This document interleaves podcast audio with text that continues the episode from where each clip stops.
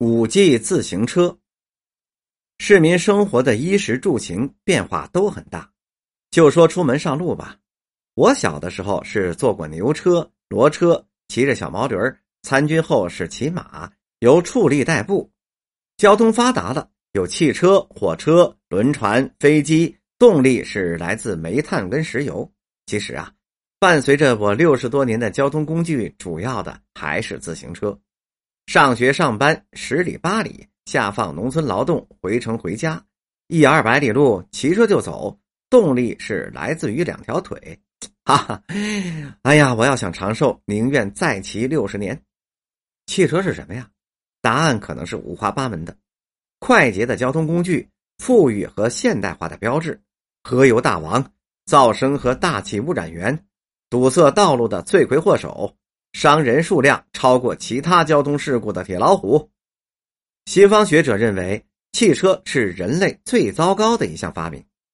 北京曾经有几年每月新增三万多辆汽车，道路、泊位、空气管理等方面都不适应，赶紧就取消了含铅汽油，买车限量摇号、尾号限行，甚至是单日单号、双日双号出车，两辆顶一辆用。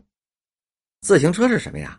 是人力驱动的两轮车，无噪声、无污染，重量轻，造价低，广泛用于代步、运输、体育锻炼和竞赛。自行车是车辆中最佳发明，民间研制了百年，普及全球百年，几乎被汽车挤出现代化的城市了。如今又凭借着其生态文明之魅力，高调回来了。自行车不是专业研究所设计的，其聪明才智是来自于民间的。最早的自行车出现在意大利的画家笔下。一七九零年，德国希克拉克伯爵在狭窄的街道遇上堵车了，被马车溅了一身泥水，没有生气，而是突发奇想：哎，如果把马车从中间切成两半会车时不就容易通过了吗？于是。他给木马前后各装了一只木车轮，骑着它脚踏在地面上前行。旁观者觉得很有趣，称之为木马轮。冯德赖斯男爵又在木马轮的基础之上加上车把了，成为了可控制方向的木质两轮车，并在1818年在英国申请了发明专利。1839年，苏格兰铁匠麦克米伦在此基础之上。制成了一个曲柄连杆驱动后轮的铁质两轮自行车，骑上去两脚离地，蹬踏曲柄前行。这是一项非常大胆而睿智的创举。他不知摔了多少跤，遭受到了多少讥笑。围观者说：“这两个单轮车本身就站不住，人骑上去还有不摔跤的。”而麦克米伦认为，两轮单车在静止状态会倒。而在动态之中，随时调整方向就可以不倒。他坚持练习，熟能生巧，终于骑着自行车在马路上跑了。此后还有许多的热心人完善自行车。法国人米肖给他装上了能够转动的脚踏板，爱尔兰的兽医邓洛普加装上了充气橡胶的轮胎。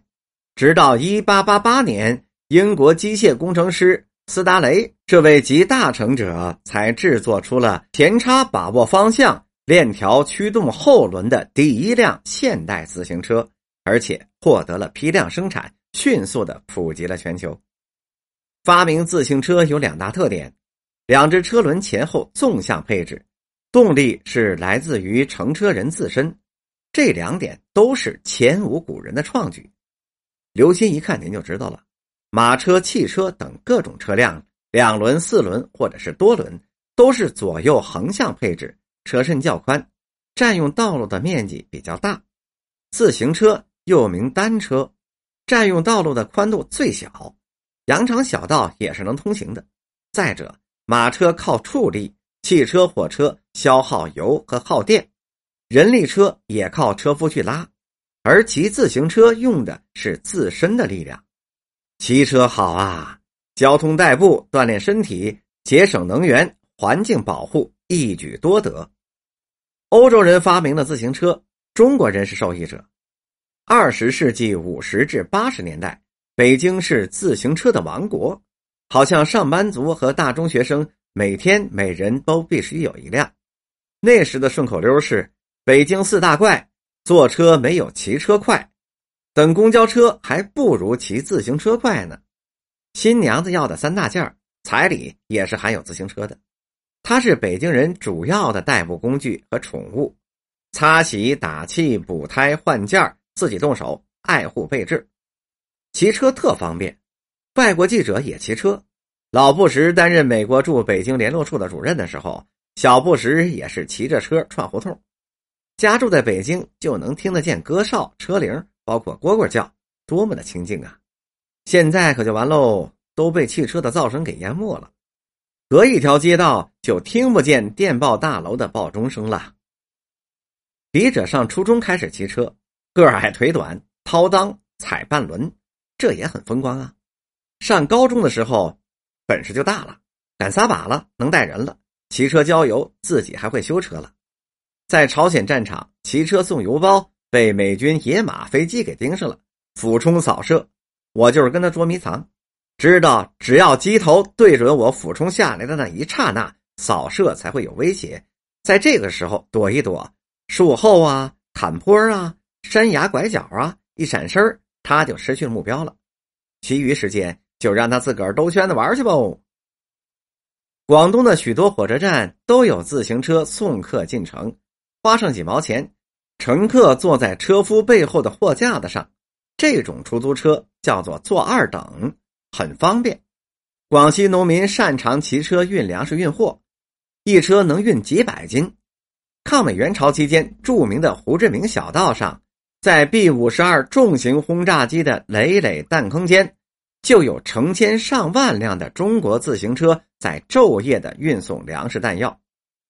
文革期间，在平谷大华山公社下放劳动和蹲点工作的六年，笔者特意买了一辆红旗牌二十八型加重自行车，我们现在叫二八加重，每月骑车回城一次，单程是九千米，时速是十五迈，不怕上坡。有上坡就有下坡，雪雨无阻，运动状态，衣服湿了也不感冒。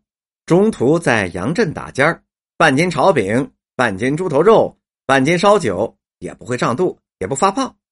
经常带回去是几十斤的山货呀，核桃、栗子、红果、红小豆、红枣、柿子、雪花梨，全家都很高兴，还可以匀给邻居一点干果六分钱一斤。鲜果三分，便宜的像是白送一样。我最最最最最最佩服的是送鸡蛋的铁腿农民，一个人带两大筐四百斤的鲜蛋，直送到北京城。我骑车跟他一路聊天，才知道鸡蛋也是坐车没有骑车快。农村供销社收购鲜蛋五毛钱一斤，北京城里卖六毛。用汽车送鸡蛋，装木箱加谷糠，回城放空车送木箱。扣除了运费还赔钱，而且供销社零星收购，凑够一汽车再送，鸡蛋就不新鲜了。夏天还会出现臭蛋。如果用自行车送鲜蛋，一趟缴费十块，允许破损百分之一，也就是四斤。若无破损，折合两元加到缴费。铁腿农民大都是做到无破损，自带干粮，不住店，连夜往返，一个月净挣一百五十块。给个县长也不换呐！回城之后骑车上下班，握有自主权了，可快可慢，时间也有保证了。遇见总统车队或者是堵车，就钻小胡同，顺路可以吃点早点，回家带一颗大白菜。如今汽车为患，巴黎、伦敦等一千多座大城市实行了停车日，人们骑自行车、走路，让地球也喘了口气。可见。不是汽车越多越现代化，鄙人是深爱自行车，愿意为他树碑立传。